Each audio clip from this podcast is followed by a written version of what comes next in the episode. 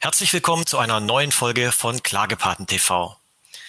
Heute geht es um die Initiative MWGFD. Sie ist ein Zusammenschluss von vielen in Medizinberufen tätigen Personen, unter anderem Professor Sucharit Bhakti, Dr. Ronald Weigel, Professor Stefan Homburg und Daniela Volkinger. In den letzten Wochen konnte die Initiative immer wieder mit Aussagen und Aktionen punkten, die den Finger in die Wunden der Corona-Maßnahmen des Staates gelegt haben. Wir sprechen heute mit Dr. Ronald Weigel über diese Aktion und über die Initiative. Mein Name ist Tassilovic. Herzlich willkommen bei Klagepaten.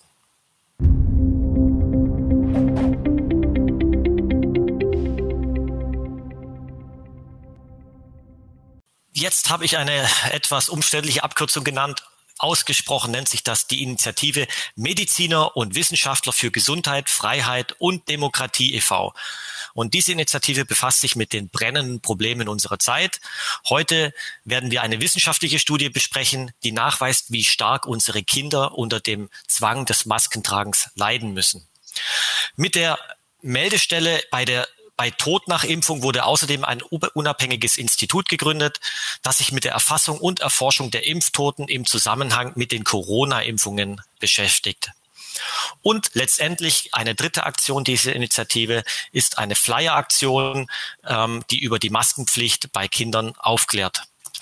Natürlich brauchen wir, um solche Sendungen produzieren zu können und auch unsere anderen Aktionen starten zu können, eure Unterstützung. Vielen lieben Dank dafür, dass ihr das in der Vergangenheit immer so toll gemacht habt. Ähm, das macht es uns unter anderem auch möglich, die Mediziner und Wissenschaftler für Gesundheit, Freiheit und Demokratie e.V. zu unterstützen. Herzlichen Dank für eure Unterstützung und danke auch, wenn ihr äh, dieses Video mit euren Freunden teilt. Danke. So, nun herzlich willkommen, lieber Ronald. Vielen Dank, dass du wieder bei uns bist. Vor zwei Monaten hatten wir dich ja schon mal bei uns. Ein sehr, sehr interessantes Gespräch über die äh, Corona-Impfung bei Kindern. Ein Thema, das leider immer noch aktuell ist. Ähm, aber in der Zwischenzeit hast du ja einiges gerissen, einiges geleistet und die Initiative Mediziner und Wissenschaftler für Gesundheit, Freiheit und Demokratie e.V. gegründet und damit bestimmt viel, viel, viel zu tun. Gib uns doch mal einen kleinen Überblick, immer im Hinterkopf mit dem Gedanken, dass wir noch auf YouTube senden, einen kleinen Überblick über die Arbeit in der Initiative. Ja, erstmal hallo Tassilo, freut mich, dass ich dabei sein darf und dass ich wieder für den Verein mit dem Zungenbrechernamen MWGFD, Medizin und Wissenschaftler für Gesundheit, Freiheit und Demokratie, etwas sprechen darf und unsere Projekte vorstellen darf. Ja, wir haben ja bekanntlicherweise eine Webseite, die ist zu finden unter www.mwgfd.de. Und wir haben auch einen eigenen YouTube-Kanal und wir berühren praktisch seit jetzt über einem Jahr, unser Verein ist jetzt mal im Mai ein Jahr alt geworden, versuchen wir quasi die wichtigen Themen zur Corona-Problematik äh, wissenschaftliche Sicht darzustellen, die wichtigen Informationen auf unsere Webseite zu pflegen und auch einige Beiträge auf unserem YouTube-Kanal eben zu bringen.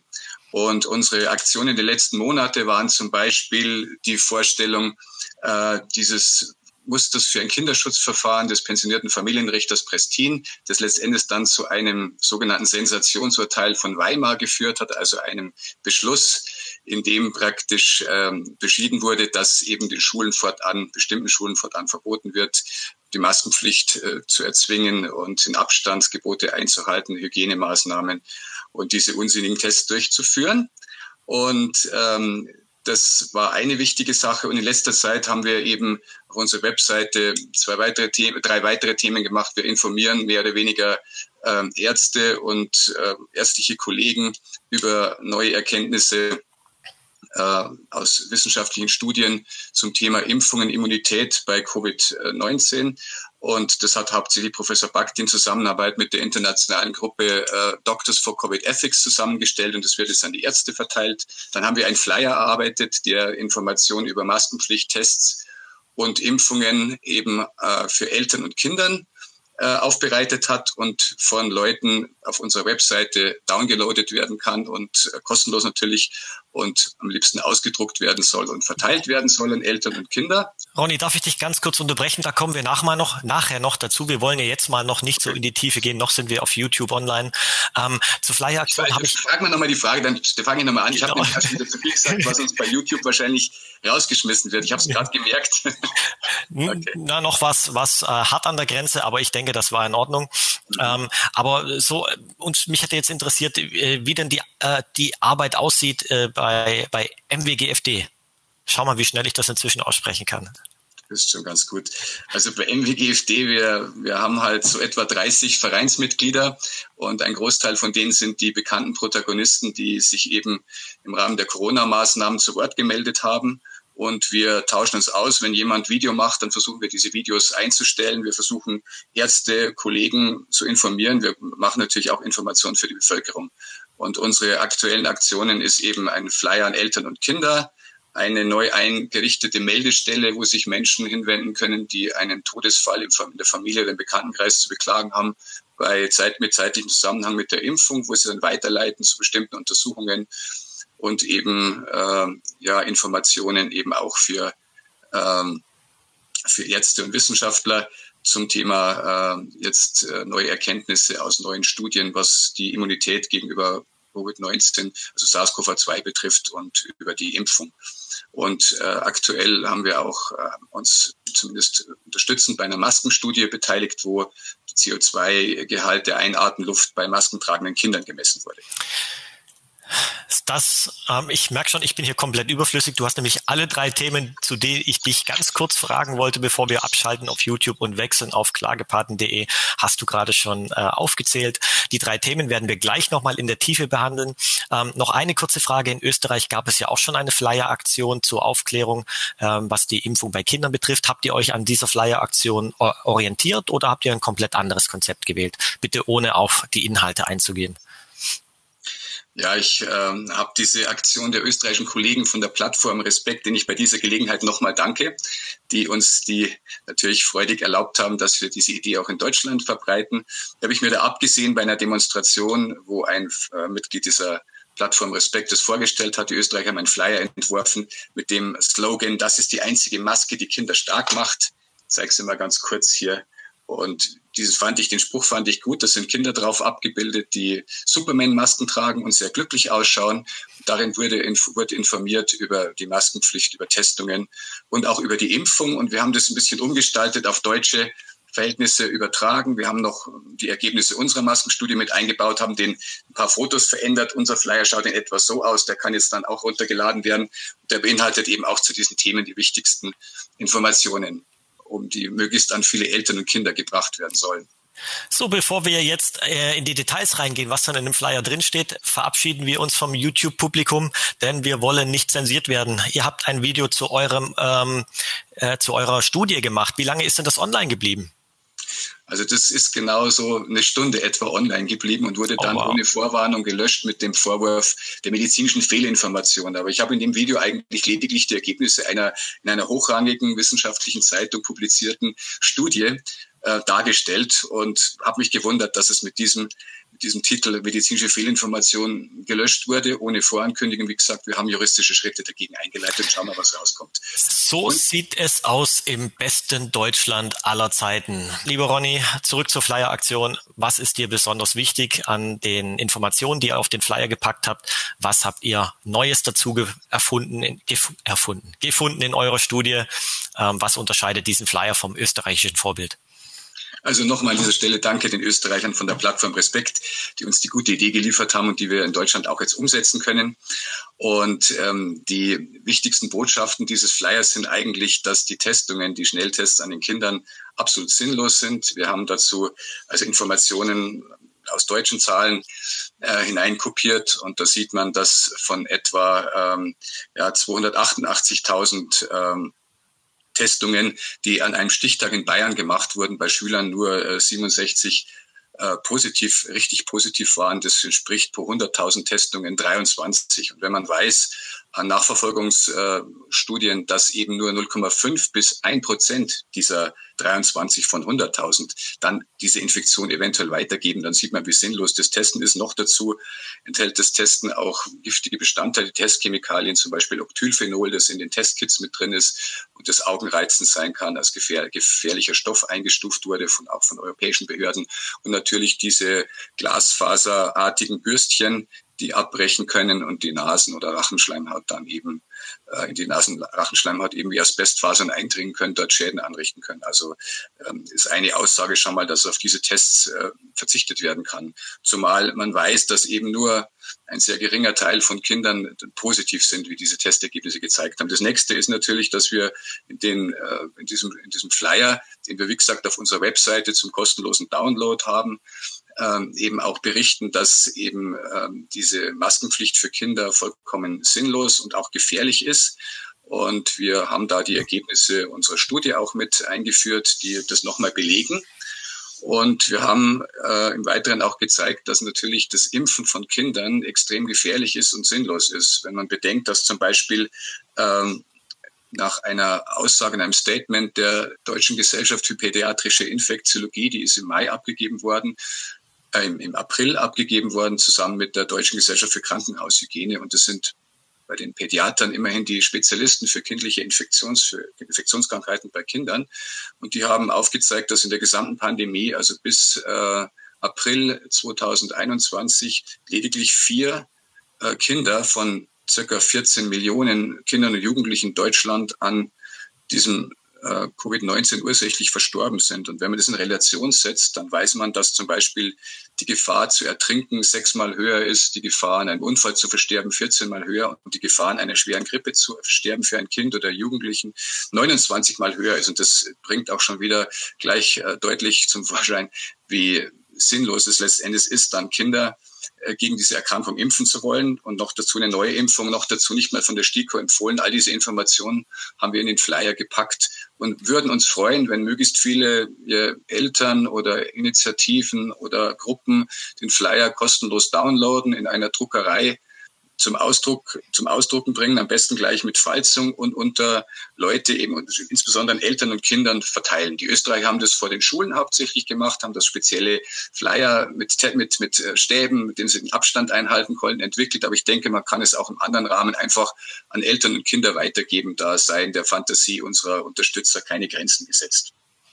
Zum Beispiel könnte man, wenn man politisch aktiv ist und äh, zur Bundestagswahl hin sowieso Flyer für eine Partei zum Beispiel die Basis verteilt, diese Flyer gleich mit dazu packen.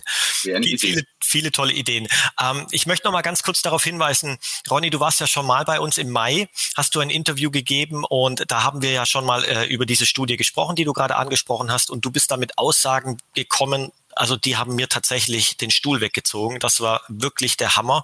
Deshalb nochmal an euch äh, der Tipp. Wir haben unter unserem Video auf klagepaten.de haben wir ähm, dieses Video aus dem Mai verlinkt und im Klagepaten-Talk in einer vorherigen Sendung sind wir auch schon mal kurz darauf eingegangen. Ja, liebe Zuschauer, ladet euch den Flyer runter. Ähm, es ist mit sehr, sehr kleinem Kostenaufwand verbunden, sich das bei einem äh, Flyerdrucker seiner Wahl ausdrucken zu lassen und zu verteilen. Und vielen lieben Dank auch hier für eure Unterstützung.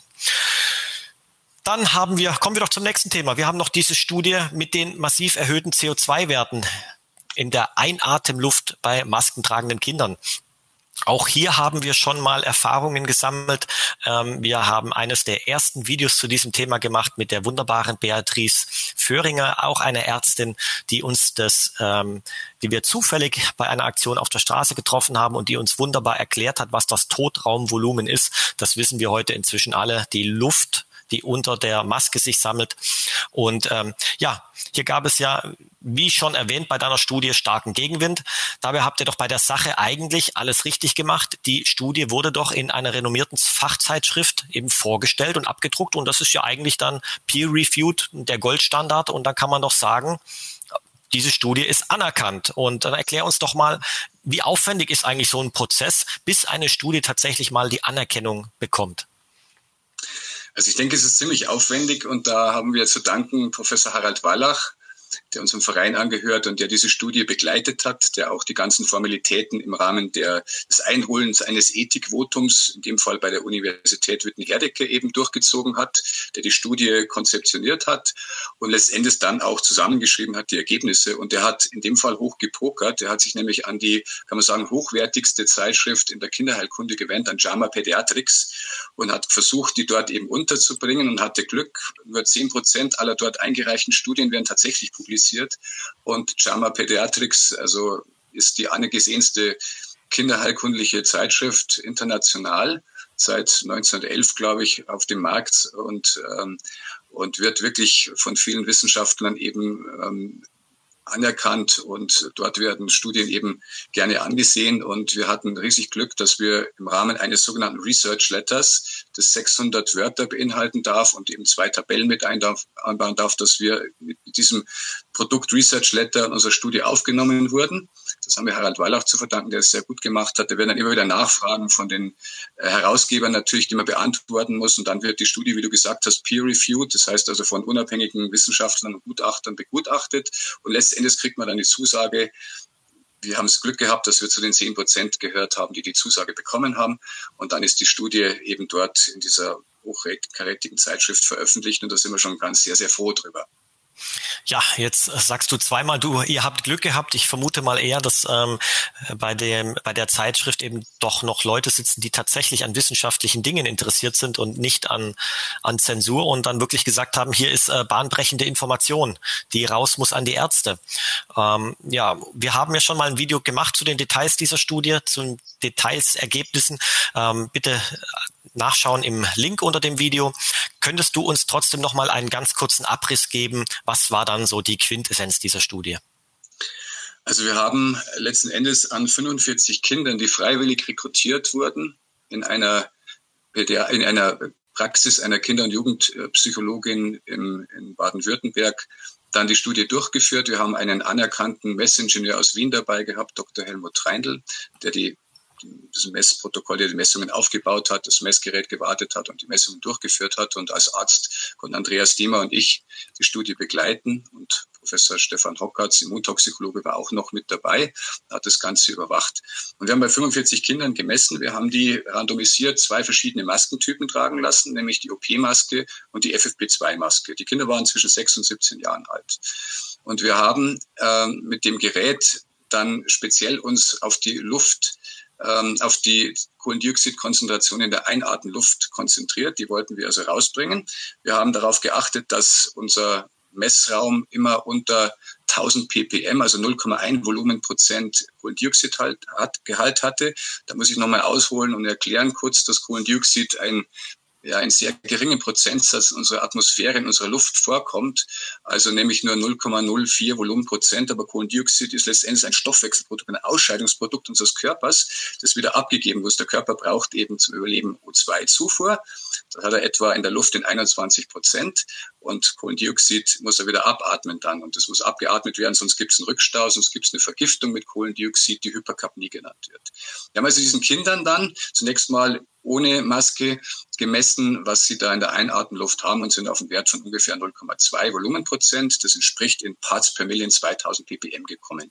Und dann haben wir die Maske aufsetzen lassen und haben gesehen, dass schon in kürzester Zeit, also binnen einer Minute, wo die Kinder die Maske hatten, der Wert auf durchschnittlich äh, 14.000 ppm also 13 bis 14.000 ppm je nach Maske angestiegen ist, also 13.000 bei der OP durchschnittlich von den 45 äh, Kindern und 14.000 ppm unter der FFP2-Maske. Und das entspricht eigentlich dem mindestens sechsfachen des Wertes, den das Umweltbundesamt als gesundheitsbedenklich, gesundheitsgefährdend eingestuft hat und gleichzeitig als Grenzwert für Kinder und Schwangere gilt. Es gibt noch einen Wert, der heißt MAK, maximale Arbeitsplatzkonzentration, der gilt aber nur für gesunde Erwachsene und ist nicht für Schwangere und Kinder gedacht. Und der ist 0,5 Volumenprozent, 5000 ppm. Also unsere Kinder hatten wohlgemerkt unter der Maske in der Einatemluft nach kürzester Zeit 14.000 bzw. 13.000 ppm. Und das ist über sechsfach höher als der zulässige Grenzwert des Umweltbundesamtes. Und das finde ich ist eine bedenkliche Aus. Äh, deutlich mehr als doppelt so viel, wie selbst arbeitenden Erwachsenen äh, am Arbeitsplatz eben gestattet ist. Genau. Ja, es liegt auf der Hand, Masken sind schädlich, oder?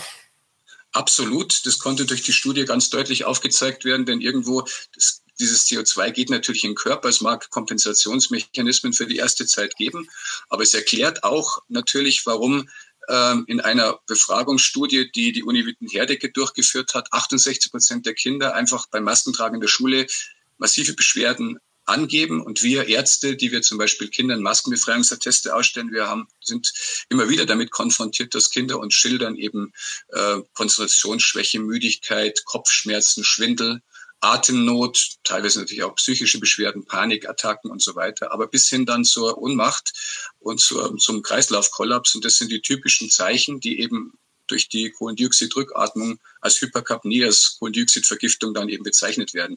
Und die Studie zeigt ganz deutlich, dass einfach beim Maskentragen sehr schnell die Kohlendioxidkonzentration in nicht mehr hinnehmbare Bereiche steigt.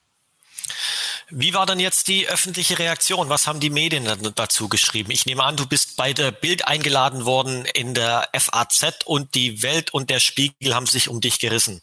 Genau. War das so, oder?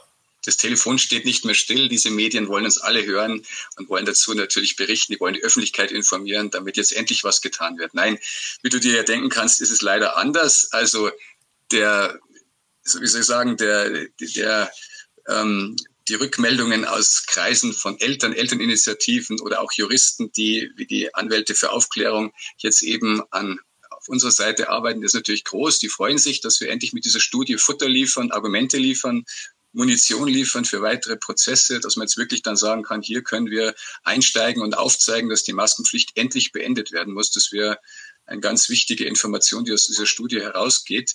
Aber wie du dir denken kannst und wie du es ja weißt, die, die öffentlich-rechtlichen Medien versuchen, unsere Studie eher ins Lächerliche zu ziehen, uns irgendwie äh, schlecht darzustellen. Da gibt's ja die sogenannten Faktenfinder, die ja eigentlich eher öffentlich Faktenverdreher heißen müssten, was sie da abliefern. Wir haben einen zum Beispiel so einen für Pferdesport ausgebildeten Reporter, der immer wieder nachfragt und versucht, das Ganze irgendwie lächerlich zu machen. Aber auch der auch muss jetzt juristische Schritte unsererseits hinnehmen, weil in diesem sogenannten Faktencheck wahnsinnig viele Fehlbehauptungen drin sind. Auch auf wissenschaftlicher Basis wird natürlich die Studie, man weiß, dass da ein paar Wissenschaftler vielleicht auch angesetzt sind, immer das wieder zu hinterfragen. Aber wir konnten all den Antworten, die auch bei dem Herausgeber JAMA Pediatrics eingehen, dementsprechend beantworten. Und ich gehe mal davon aus, wenn es einigermaßen Gerechtigkeit gibt, wird diese Studie weiterhin dort bleiben und wird hoffentlich auch dazu beitragen, äh, dass wir bald eben diese unsägliche Maskenpflicht mit all ihren Gefährdungen für Kinder beenden können. Superklasse, absolut fantastische Arbeit, danke dafür. Jetzt ist ja, läuft es ja anscheinend so, wie es immer läuft. Sobald eine Meinung, eine Studie, ein Ergebnis nicht dem Narrativ entspricht, wird es im besten Fall ignoriert, im schlechteren Fall sogar bekämpft, wie in deinem Fall. Es sieht so aus, als hätte die Mainstream-Medienwelt kein Gewissen.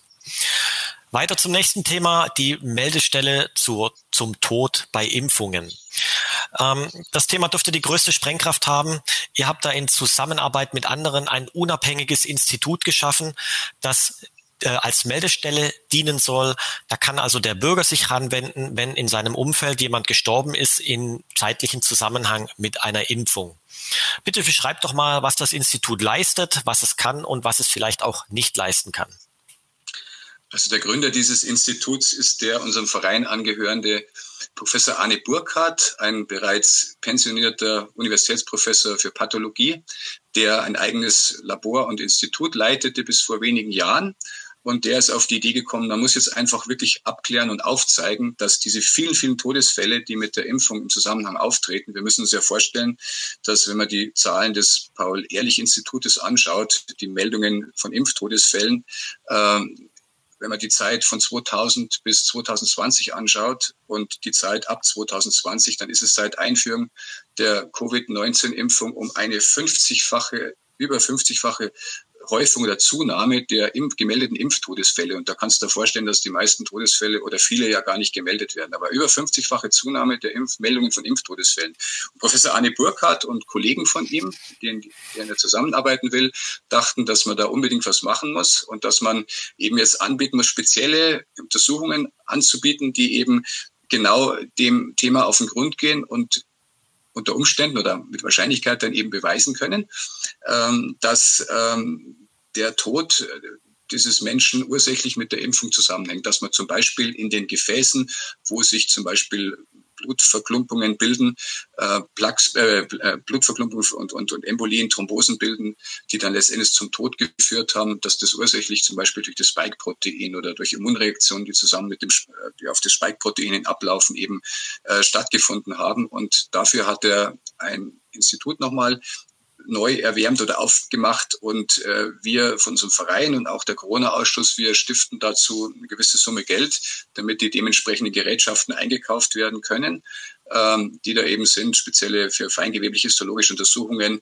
Ähm, bestimmte Färbungen durchzuführen und so weiter, damit er das untersuchen kann. Und das ist meistens auf dem Bereich eben der Immunhistologie, wo sich Anne Burkhardt besonders gut auskennt und eben mit anderen Kollegen zusammen dann arbeitet. Und er hat jetzt ein Merkblatt erarbeitet, das wir jetzt schon an eben Pathologen oder Gerichtsmediziner herausgeben, wie er denn die einzelnen Organpräparate dann aufbereitet haben will. Also wenn es zu einer Obduktion kommt, wo der Tote aufgeschnitten wird, dann werden eben bestimmte Organe angesehen, es werden Proben von den Organen genommen und Anne Burkhardt hat eben vorgegeben, wie er gerne die aufbereitet haben wollte und wie die dann zu ihm an sein Labor gesendet werden sollen, damit dann die weiteren Untersuchungen stattfinden können. Und wir haben von Seiten unseres Vereins eben eine Meldestelle eingerichtet mit einer Telefonnummer. Die könnt ihr auf unserer äh, Webseite anschauen, aber ich kann sie auch nennen. Die ist 0851 2009 1430 und ein ähm, ein, ein E-Mail-Postfach, das heißt Meldestelle at mwgfd.de, da können sich Menschen hinwenden. Wir haben zwei Mitarbeiterinnen, die die Telefonate entgegennehmen, die den Angehörigen helfen, dass auch für den Fall, dass zum Beispiel bei dem Tod dann natürliche Todesursache angekreuzt wurde, dass sie trotzdem dann die Möglichkeit haben, entweder nochmal auf eine gerichtliche Obduktion zu drängen oder vielleicht sogar eine Auftragsobduktion durchzuführen, durchführen zu lassen und dann die Organasservate dieses neue Institut von Annie Burkhardt schicken zu lassen. Und da vermitteln eben jetzt die beiden Mitarbeiter unseres Vereins. Und wir hoffen, dass wir möglichst schnell die genötigen Zahlen zusammenbringen, um wirklich nachweisen können, nachweisen zu können, dass ursächlich der Tod mit der Impfung zusammenhängt und dass das vielleicht auch dazu beitragen kann, dass diese völlig unnötige experimentelle Impfung, die ja weniger eine Impfung ist als mehr ein Genexperiment, möglichst bald gestoppt werden kann. Ähm, jetzt müsstet ihr nicht alle mitschreiben. Wir haben natürlich den Link zur Webseite, die E-Mail-Adresse und die Telefonnummer haben wir unter unserem Video verlinkt auf unserer Webseite. Hm, schaut doch mal da bitte rein. Ähm, jetzt noch eine Frage an dich. Ich habe da was im Hinterkopf von D-Dimere. Das habe ich nicht so ganz verstanden. Hat das was mit eurer Arbeit zu tun? Also wenn Menschen äh, Beschwerden mit der Zusammenhang mit der Impfung angeben und gehen zu ihrem Arzt und sagen, sie haben zum Beispiel Kopfschmerzen oder irgendwelche Nebenwirkungen, dann empfehlen Mediziner wie zum Beispiel Professor Susharit Bhakti, der ja sehr lange das Institut für medizinische Mikrobiologie und Hygiene der Uni Mainz geleitet hat und hier sich gut auskennt, empfiehlt auf jeden Fall die Bestimmung der sogenannten D-Dimere. D-Dimere sind Abbauprodukte von Fibrin und Fibrin entsteht immer dort, wo eben die Blutgerinnung stattfindet, wo es zur Blutgerinnung kommt. Und äh, wenn zum Beispiel diese Impfstoffe durch das Spike-Protein, was in den äh, Endothelzellen, also in den Gefäß auskleidenden Zellen gebildet werden, dann eben diese Thrombosenembolien, also diese Blutgerinnungen auslösen, dann kann man äh, im Blutbild eben D-Dimere, einen Anstieg der D-Dimere messen, manchmal auch ein Abfall der Blutplättchen. Und das wird empfohlen als erste äh, Messungen. Und wenn man sieht, dass die D-Dimere angestiegen sind, dann ist also höchste Aufmerksamkeit geboten. Muss schauen, ob nicht eventuell dann im weiteren Verlauf auch eine Hirnvenenthrombose oder sowas entsteht, was bis hin zum Tod führen kann. Also muss der Patient dann sehr engmaschig beobachtet werden, eventuell auch antikorrelativ, also mit gerinnungshemmenden Mitteln behandelt werden und so weiter. Habt ihr denn schon erste Ergebnisse in eurem Meldezentrum? Habt ihr, wie viele Anrufe bekommt ihr da? Wie viele E-Mails bekommt ihr? Also die beiden Mitarbeiterinnen, die jetzt am Telefon sitzen, die das Telefon steht teilweise nicht still, erzählen die mir. Aber das sind natürlich viele Patientinnen oder Menschen dabei, die also Fragen haben bezüglich ihrer eigenen Nebenwirkungen. Dafür ist das Telefon eigentlich zunächst mal nicht gedacht. Und nur ein geringerer Prozentsatz ist dabei, die wirklich einen Todesfall melden. Die meisten würden sich ganz gerne erkundigen über, was soll ich tun bei Impfnebenwirkungen oder haben Angst, was soll man tun, damit ich nicht geimpft werden kann. Also da zeigt sich, dass wir den nächsten hohen Bedarf haben, eben auch noch ähm, weitere Hotlines vielleicht einzurichten, wo sich eben Leute, die Nebenwirkungen nach Impfungen zu verzeichnen haben, hinmelden können, Leute, die Angst haben bezüglich der Impfung. Eine Idee unseres Vereins ist hier zum Beispiel, dass wir haben eine Unterstützerliste Therapeuten äh, auf unserer Webseite, wo Post, nach Postleitzahlen geordnet eben äh, Leute aus medizinischen Berufen, also Ärzte, Heilpraktiker, Zahnärzte, auch Physiotherape Psychotherapeuten äh, aufgelistet sind, die eben angegangen werden können oder befragt werden können, wenn bestimmte Probleme entstehen. Zum Beispiel auch, wenn schon in Zukunft gedacht, wenn zum Beispiel irgendwo dann der Zugang für Geimpfte äh, verboten werden soll. Und da haben wir so eine äh, Stelle eben eingerichtet und haben jetzt auch nochmal an alle Kollegen aus den Medizinberufen gewendet, äh, damit sie sich möglichst dort eintragen. Also das haben wir übergreifend über verschiedene Initiativen, auch die Ärzte für Aufklärung und auch andere Ärztinitiativen haben wir gebeten, die mögen sich bitte auf unsere Liste mit eintragen, dass eben ähm, Anrufer oder Leute, die hilfesuchend sind, in ihrer Umgebung eben nach Postleitzahlen geordnet jemand finden, den sie ansprechen können und diesbezüglich befragen können. Denn unsere Meldestelle, die eigentlich für die Impftodesfälle aufgestellt wurde, kann sich da nicht um jeden Einzelnen kümmern. Aber wir haben, um auf deine Frage zurückzukommen, ähm, schon etwa also zwischen 15 und 20 Meldungen von Todesfällen nach Impfung, wo auch Organproben jetzt genommen werden. Das Institut ist leider noch nicht so weit, dass es das schon durchführen kann. Also die Gerätschaften werden gerade noch gekauft, aber die Organproben im richtigen äh, Milieu gelagert, also in Formalin, wären ja nicht schlecht. Und ich denke, dass wir in wenigen Wochen oder wenigen Tagen mit der Arbeit starten können, Anne Burkhardt und sein Team, und dass wir dann ähm, letztendlich dann die Information bekommen, die wir brauchen. Vielen lieben Dank, Ronny. Das ist eine weitere wertvolle Information. Ihr habt also auf eurer Webseite, die ihr auf, bei unserer Webseite auch verlinkt habt, MWGFD, falls ihr das noch nicht so gut aussprechen könnt wie ich. ähm, da ist dann ein nach Postleitzahlen abhängig verlinkt, ähm, eine Liste von Therapeuten, die euch helfen können, falls ihr Probleme bei der Impfung hattet. Das ist ganz toll. Und bitte ruft die Hotline zur Meldung der Impftoten tatsächlich nur an, wenn es auch wirklich um ähm, einen Todesfall geht. Danke für diese Klarstellung und danke für dieses Angebot. Jetzt habe ich noch eine Frage. Du hast vorher gesagt, bei dem Paul-Ehrlich-Institut sind die Meldungen über Impfschäden sprunghaft angestiegen. Ich habe da auch Statistiken gesehen, wo ähm, eine Kurve zu sehen war, die konnte man gar nicht mehr exponentiell nennen, sondern tatsächlich, das ist fast eine Digitalkurve 0,1, zack, so gingen da die Impfschadensmeldungen hoch. Jetzt sehe ich aber auf Facebook und anderen sozialen Medien sehr häufig ähm, Beiträge von Menschen, die sich impfen haben lassen, freiwillig, die, da, die das haben wollten und dann beschrieben haben, was sie bei der ersten und der zweiten Impfung für Nebenwirkungen hatten und dann hinterher schreiben, jawohl, ich habe es jetzt überstanden, ich war nur drei Tage krank und solche Sachen. Und davon ist doch auszugehen, dass diese Menschen sich nie und nimmer ans Paul-Ehrlich-Institut beziehungsweise ihren Arzt wenden und der Arzt sich nie und nimmer ans Paul-Ehrlich-Institut wendet. Wie schätzt du denn die Dunkelziffer ein? Also ich glaube, für Deutschland ist eine sehr, sehr hohe Dunkelziffer. Also ich kann es nicht exakt beziffern, aber wir können mal davon ausgehen, dass wahrscheinlich nur zehn Prozent der Impfnebenwirkungen wirklich gemeldet werden. Und bei den Todesfällen ähm, im Zusammenhang mit der Impfung wird es wohl ähnlich aussehen. Wir sehen das in manchen anderen Ländern, zum Beispiel in, in Holland wesentlich oder Norwegen wesentlich mehr gemeldet wird. Also da ist bei uns ähm, wirklich Nachholbedarf. Und ich habe auch im eigenen Umfeld mitbekommen, dass wenn Menschen sterben, dass dann oft nicht an den Zusammenhang mit der Impfung Gedacht wird, obwohl die Impfung wirklich in extrem kurzen Zusammenhang steht, aber möglicherweise möchten sich die Angehörigen auch darüber hinweg trösten und nicht dem genau auf die Spur gehen. Das ist sehr, sehr traurig. Ja, das kann man allerdings auch bestens nachvollziehen, denn wenn ein naher Angehöriger stirbt und dann auch noch so unvorbereitet, dann hat man alles Mögliche im Kopf, aber bestimmt nicht sowas. Liebe Ronny, vielen, vielen, vielen lieben Dank für die tolle Arbeit. Das sind jetzt drei Projekte, die wir vorgestellt haben von dir. Das ist einmal die Meldestelle für die Impftoten, einmal diese Studie äh, über das Maskentragen von Kindern und ähm, was war das dritte noch?